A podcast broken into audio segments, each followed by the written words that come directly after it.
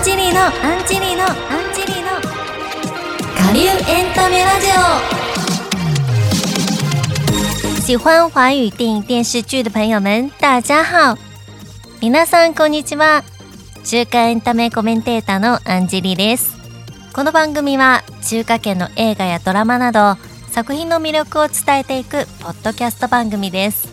注目の監督、俳優、女優にもフォーカスして上海生まれ日本育ちの私ならではの目線で紹介していきます。ぜひ最後までお付き合いください。今日は前回に引き続き東人街探偵シリーズを紹介します。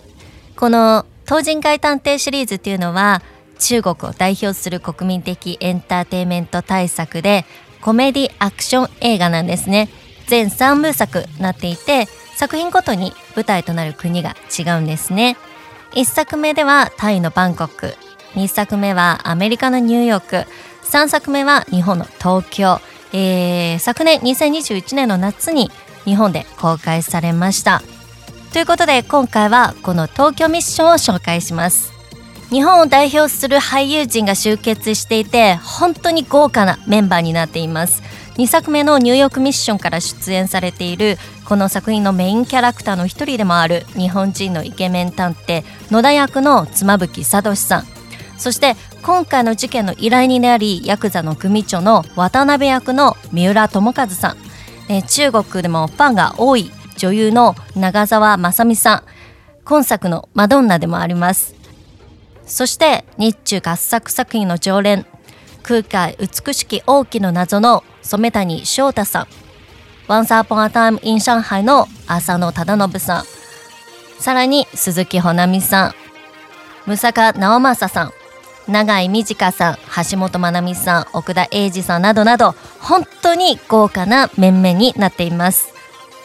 さらにさらに日本のスター以外にもアジアのスターも出演されています。タイの元刑事の探偵役には映画「モンスターハンター」などでハリウッド映画にも活躍するアクションスタートニー・ジャー。香港映画界の重鎮四天王の一人リョウ・デ・ホアアンディ・ラオも友情出演しています。この作品は中国の旧正月2021年2月に公開されまして初日でおよそ10億1000万元。日本円で160億円の興行収入を記録しました。公開4日間で興行収入30億元でおよそ490億円を叩き出しました。さらにさらに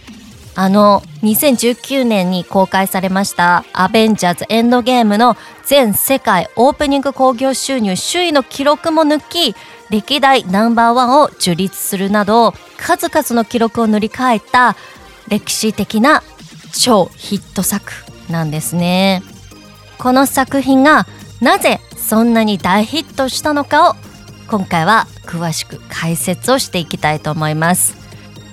まずストーリーを説明します。今回のストーリーはチャイナタウンの探偵王宝强演じる唐人劉浩然演じる陳ンこの2人は第2作目にも出てきました日本の探偵野田妻夫木聡さんが演じてますね。この野田から難事件の解決を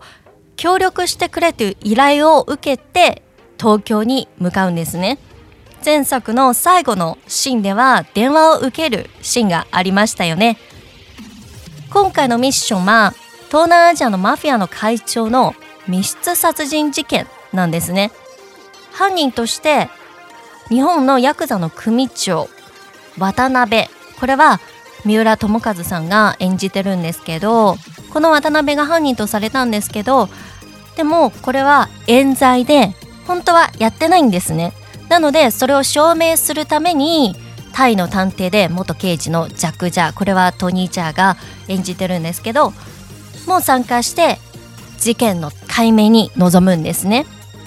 それで事件を解決していく中で殺された会長の秘書をやっていた小林。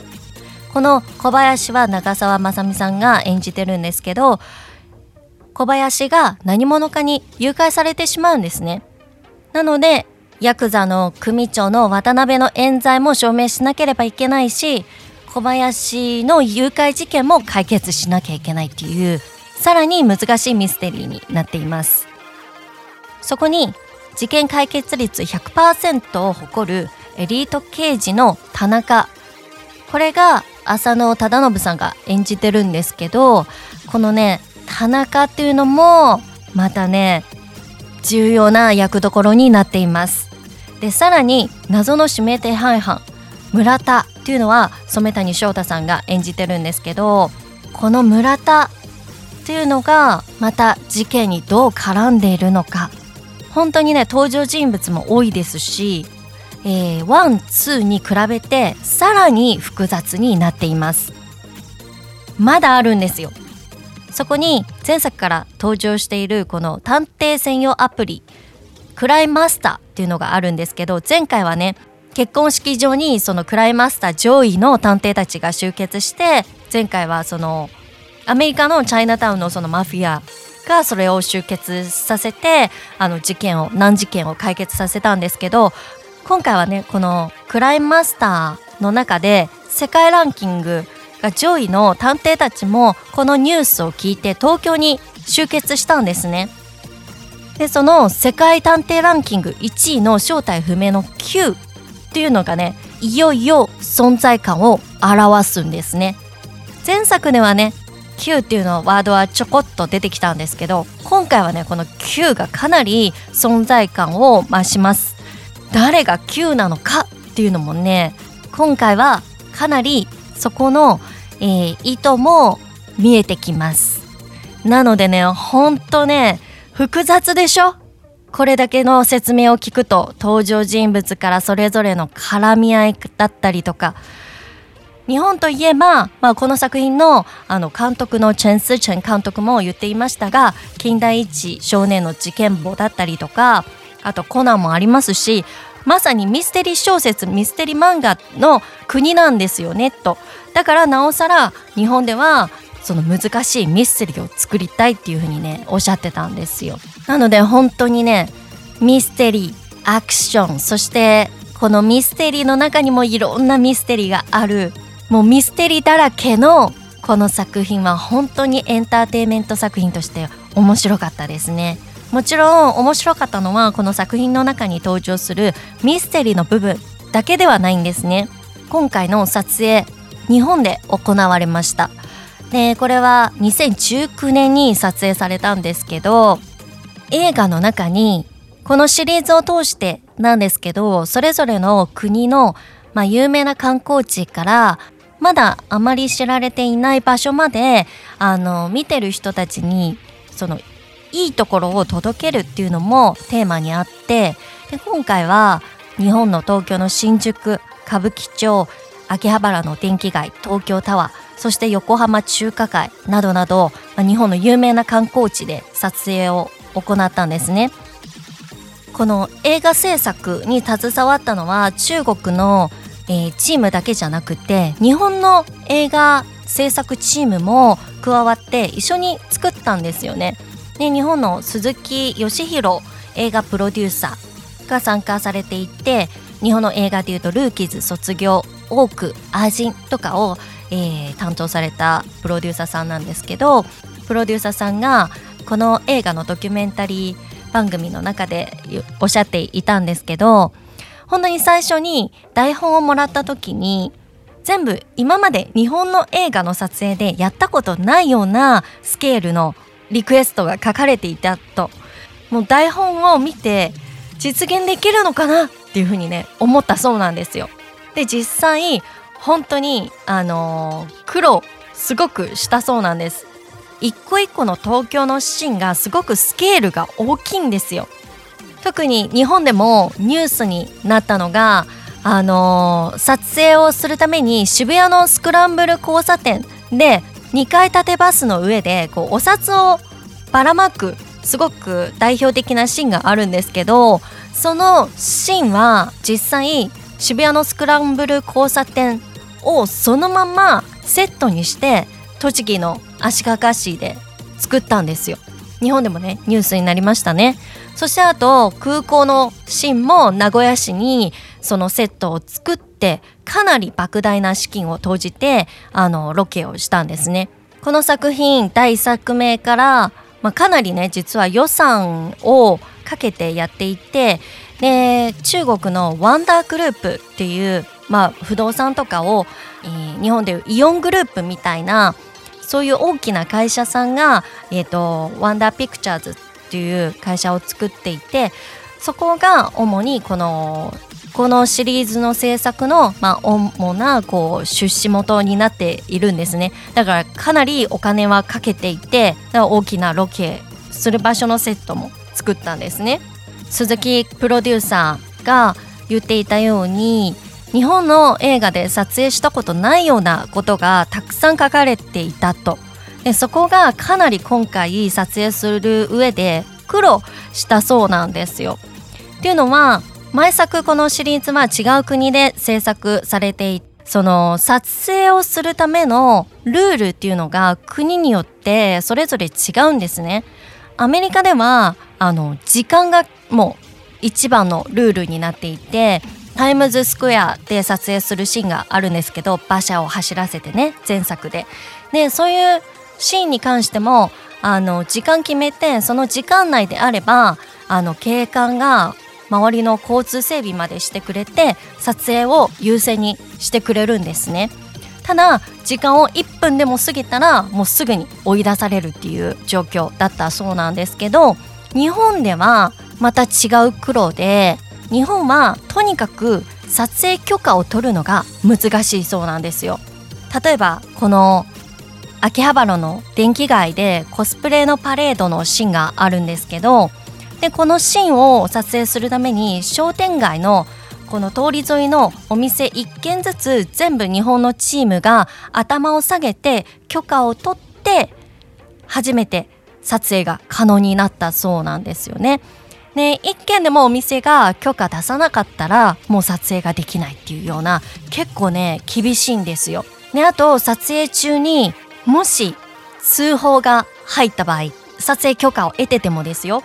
撮影中に通報が入ってクレームが入った場合すぐ警察が来てもうストップっていうふうに言われてしまってなので実際撮影したけど途中でそういうふうに言われてしまって使えなかったシーンもかなりあったそうなんですよね。なので日本っていうのは一般の市民の生活を第一あの最優先しなければいけないっていうまあ、あのルールの中での撮影だったので、まあ、そういう面ではかなり苦労があったみたいですね。この秋葉原の電気街のコスプレパレードのシーンなんですけど実はこのシーン、まあ、どうしても監督はこのシーンを撮りたかったんですね。っていうのは日本のカルチャーといえば漫画そしてコスプレでこの作品の中でも one two three に通して全部コスプレが登場するんですね。でもちろん今回もコスプレが登場してね、妻夫木聡さんは聖闘士星矢のコスプレでタイの探偵はちびまる子ちゃん、まあ、日本のねどれも人気のあのみんながアジアとか世界で知られてるようなキャラクターなんですけどチャイナタウンの探偵の2人はあの葫芦娃っていう中国の国民的アニメ、まあ、日本のちびまる子ちゃんだったりとかドラえもんに近い存在のアニメのコスプレをしたんですね。このフロアっていうのはあの8兄弟9兄弟。このフロアっていうのは兄弟がたくさんいるんですね。なので今回はあのこの2人はフルワーの兄弟を、えー、に扮したですねこの、えー、シーンっていうのは割と映画の中で長かったんですよ多分一瞬じゃなくて、まあ、多分10分15分くらいはあるようなシーンじゃないかなと思うんですけどでねこの撮影の裏側の、えー、話を聞いたら実はこの撮影の時は2019年にあった大きな台風の翌日なんですね。前日はあの台風によって電車とかも全部止まってしまって天気も悪いとで撮影ができるかどうかがわからない状況だったんですねでそれでも一瞬でも晴れ間があれば監督は撮影をしたいと。というのもスケジュール的にも撮影許可を取るのもすごく大変だったのでもうその1日しか撮影するタイミングがなかったんですね。あの前日が台風だったっていうこともあってもともとこのパレードで予定していたエキストラが800人の予定だったんですけど台風であの電車が動かないので結局180人しか集まらなかったんですね。この180人っていうのもどうしてもこれを撮りたいっていうあの監督チェン・スーチェン監督の思いから日本のチームが台風の中だけどもし実現することができるなら力になりたいっていうことで、えー、日本のチームが車でエキストラ一人一人を迎えに行ってそれの180人だったんですね実際この撮影は道路を封鎖しての撮影になるんですけど撮影できる時間っていうのは朝の6時から9時の3時間だけだったんですよ。でその3時間の間に、えー、そのシーンを撮ってかつ出演する俳優さんたちがコスプレに着替えてだったのでメイキング映像を見たんですけど監督はもう時間がないからテスト本番で行きますテスト撮りをしながらそれがもう良ければそのまま本番で使うっていうようなやり方をしたんですね。でしかもこの3時間の中でおよそ30分ぐらい雨が降ったタイミングもあったので、ね、本当に最後の最後8時40分ぐらいに雨が止んで急いで最後の20分間でみんなでこう残り20分を使ってまたワンシーンを撮ってっていう本当にねそれを見てると膨大な数のスタッフエキストラも入れてすごい人数なんですけどその人数がもうみんな一心同体になって少ない時間の中でどうにかしてこの作品を作り上げたいっていう本当にねスタッフたちのこの熱い思いっていうのがかなり伝わるシーンだったんですよね。そしてこの180人しか集まらなかったエキストラ実はその日、えー、現場にいるスタッフカメラを回すとかその機材を動かすとかっていう、えー、ことをしない人も全員実はそのシーンの中に参加しているんですよ。なので本当にこの作品の中であのスタッフにとってはかなり思い出深いシーンだったというふうにねあのおっしゃってましたね。この作品の中で日本の文化を存分に中国だったり世界の皆さんに見せるためにいろんな日本の要素を入れてるんですね例えば温泉×日本の入れ墨、まあ、これは世界から見ると独特なアート的なとして評価されている部分もあるんですね。日本のこの入れ墨っていうのは。ヤクザたちが、えー、温泉に入ってるシーンがあるんですけどこれね役者さん一人一人全部違うデザインの入れ墨が実は入っていてでペイントするのに1人7時間かかった人もいたそうなんですよ。でさらに、えー、ゴーカート×東京名所。これもね外国人観光客には大人気。近は見ないんですけど外国人観光客が多い時にはねマリオカートのコスプレコスチュームを着てあの運転して、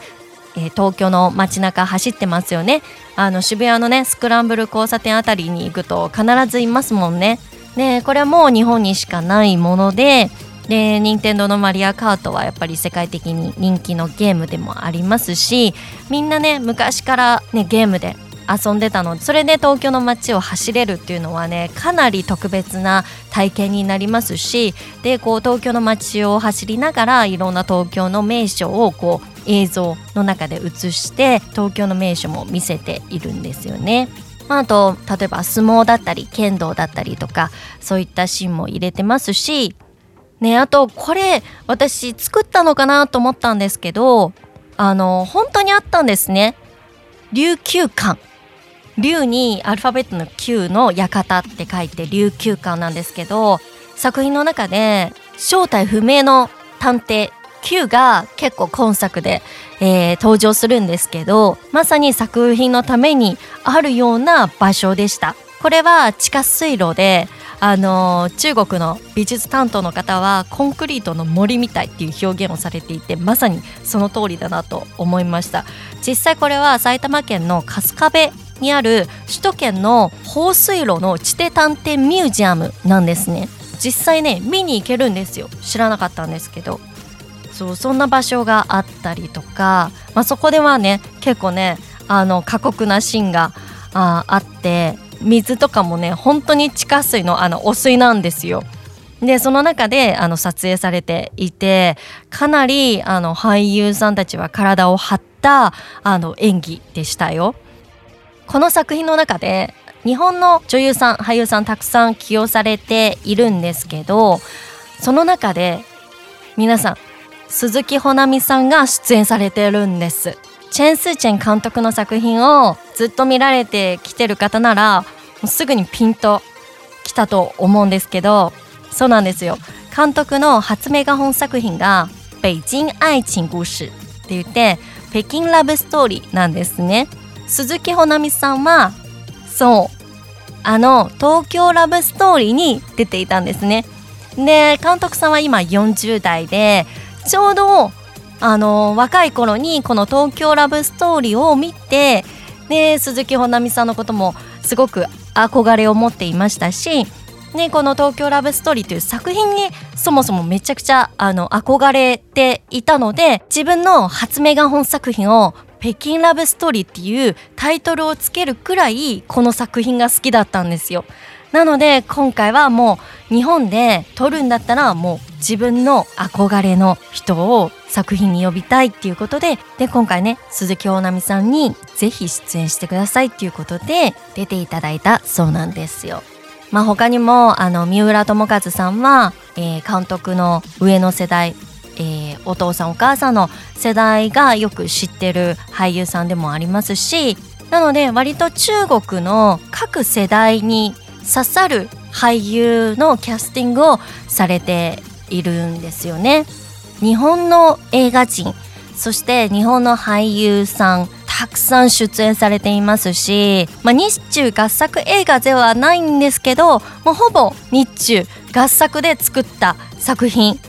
この作品のドキュメンタリー映像を見ると本当にそう思います。えそしてこの作品の醍醐味といえば映画のエンディングキャスト全員で踊る映像なんですけど今回は新宿の歌舞伎町そして東京タワーなど日本を代表する観光地でその、えー、踊るシーンを撮影しました。またねスケールとかもさらにパワーアップしています。このシーンを撮影するために実はあのかなり、えー、いろんな許可だったりとか、えー、規制が厳しかったのでこれもねすごく苦戦したあの撮りたい絵が撮れない中どうやって撮るのかっていうのを苦戦した、えー、映像になっているので。で、まあ、CG とかも使いながらえー、すごい高い機材を使いながら駆使して、えー、撮影された映像なのでぜひね、あの、そういう部分も踏まえてぜひ最後のこうみんなでね踊るシーンえー、コスプレをして踊ってるのでそれも見てほしいなと思いますワンツーに引き続き楽曲を担当したのは南鎮北站 NZBZ という中国の3人組音楽ユニット今回のタイトルは「フーニジワ」はいこんにちはなんですよ。こんにちはを中国の漢字で当てた曲名になってます。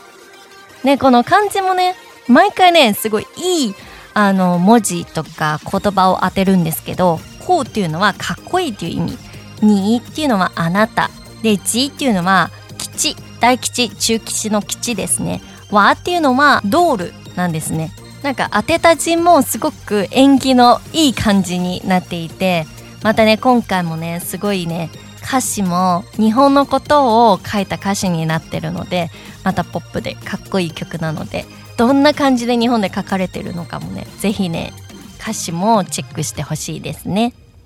ということで3週間にわたってこの「東人街探偵」シリーズを紹介してきました。いや本当にねもう中国を代表する最大のエンターテインメント作品そしてあのこういう探偵ものっていうのも中国で今まで世界で知られる探偵シリーズがあまりなかったので、えー、これからどんどんどんどん世界に広めていくそんな可能性をかなり秘めてるシリーズになってますので是非今から日本の皆さんにチェックしてほしいなと思います。そしてねこの東人街探偵シリーズ実はスピンオフのドラマ今出てるんですよ。まあ言うてドラマだから映画ほどスケールもなくってまあ映画より劣るんじゃないかなと思ったんですけどこのスピンオフっていうのは、えー、ワンバオちゃん演じる、えー、唐人と劉浩然演じる陳フォンこの2人の話ではないんですよ。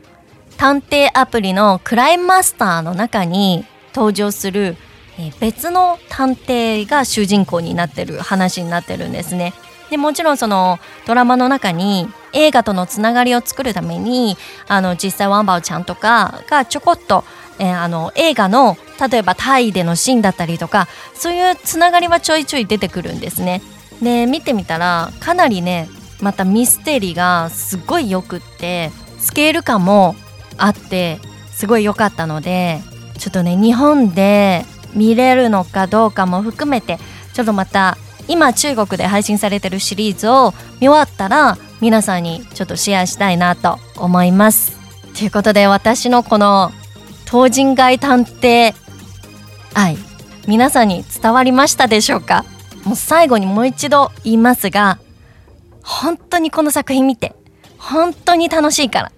ということで今日も最後までお付き合いいただきありがとうございました。また次回も、えー、どんな作品を紹介するのか楽しみにしててください。感謝收听今天的节目我们下期再见。